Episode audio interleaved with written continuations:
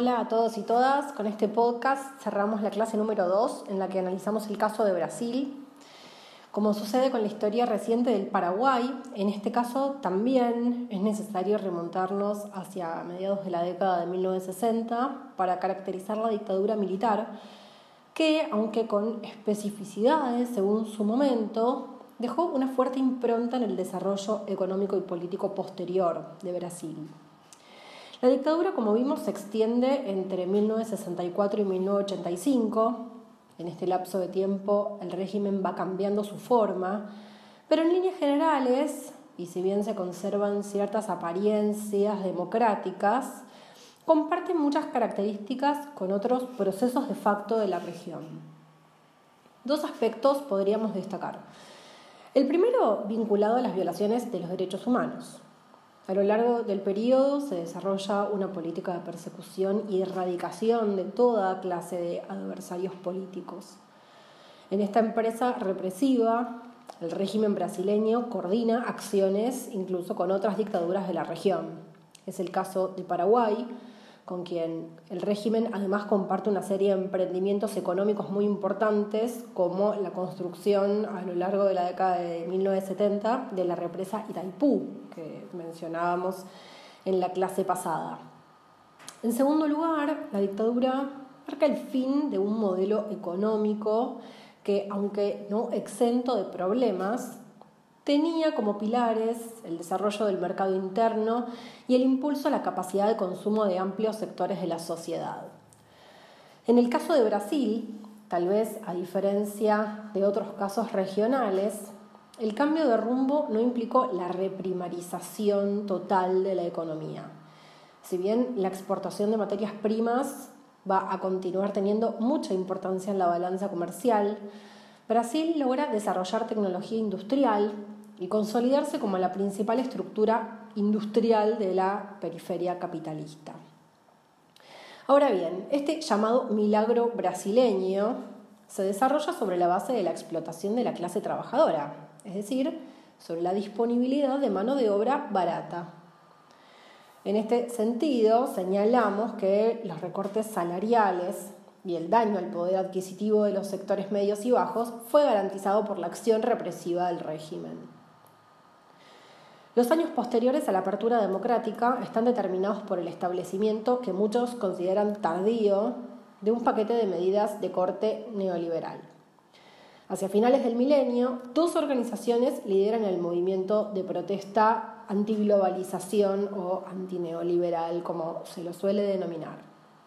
Por una parte, el Partido de los Trabajadores, el PT, por otra parte, el Movimiento de los Trabajadores sin Tierra. Me interesa detenerme en el PT porque quisiera cerrar esta clase con algunas preguntas relacionadas al desenvolvimiento del proyecto petista desde 2013 en adelante. Por una parte, es importante señalar que los gobiernos de Lula y de Dilma Rousseff se desarrollan en escenarios internacionales muy distintos. Si bien no creo que el contexto determine las políticas nacionales, no deja de ser un factor que condiciona a cualquier economía del mundo globalizado, cualquiera. En segundo lugar, tomando en consideración la totalidad del periodo en el que gobierna el PT, observamos que si bien existe una línea política común, a lo largo del tiempo el programa de reformas tendientes a mejorar la calidad de vida de las mayorías se va relegando. Asimismo, la mayor parte de las políticas prometidas no son llevadas adelante con total profundidad. Un ejemplo es la reforma agraria. Los recurrentes reclamos y movilizaciones del MST a lo largo de los 10 años del gobierno del PT ilustran la falta de contundencia. En el aspecto laboral vimos que los cambios introducidos en materia de empleo y salario fueron realmente significativos.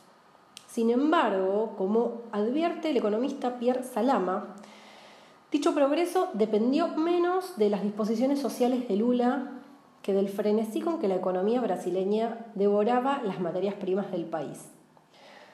Esto no quiere decir que el gobierno no haya intervenido para garantizar el mejoramiento de la calidad de vida de las mayorías sino que lo hizo con dinero que provino del excelente desempeño de Brasil en un contexto económico favorable. es el problema con esto?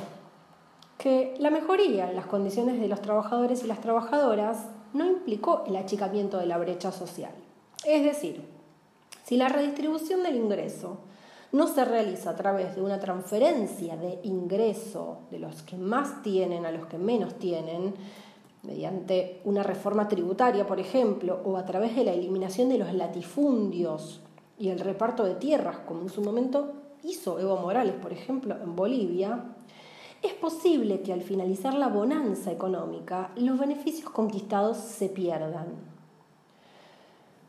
En este sentido, creo que si bien los avances en materia social y económica fueron realmente significativos, quiero recalcar esto, porque en muchos casos, incluso inéditos, en la mayoría de los casos, inéditos en la historia de Brasil, la falta de medidas profundas hizo que estos avances conseguidos fueran frágiles.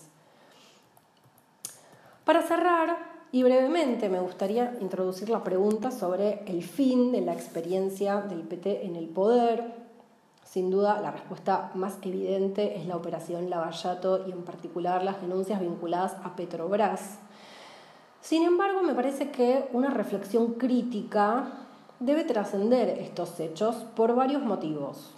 Entre ellos porque muchos de los que impulsaron las denuncias terminaron gravemente implicados en las mismas causas. En algunos casos, y a diferencia de lo sucedido con Lula, por ejemplo, con culpabilidad probada y condena firmes. Lo que quiero dejar planteado es que detrás de las denuncias por corrupción e incluso de la destitución de Dilma está el fin de un proyecto político. Siguiendo las consideraciones del artículo de Gabriel Merino, disponible en el programa, les propongo hacer foco en la fractura de la alianza policlasista que estuvo en la base de la experiencia petista. Por una parte, me parece interesante la pregunta acerca de cuán posible es sostener una alianza entre clases sociales con intereses distintos a lo largo del tiempo. En el caso que analizamos, vimos que desde 2013 se llevan adelante una serie de medidas antipopulares que desgastan la base social del gobierno. Por el contrario, muchos sectores asociados al empresariado industrial y agrícola e incluso al capital financiero se vieron muy beneficiados. Siendo así, otra pregunta posible es, ¿qué motivos pudieron haber existido para que estos sectores dejasen de apoyar el proyecto del PT y pasaran a conformar las filas de una oposición que derivó en un proyecto de derecha como eh, el que actualmente gobierna Brasil? Con estas preguntas cerramos el podcast número 2.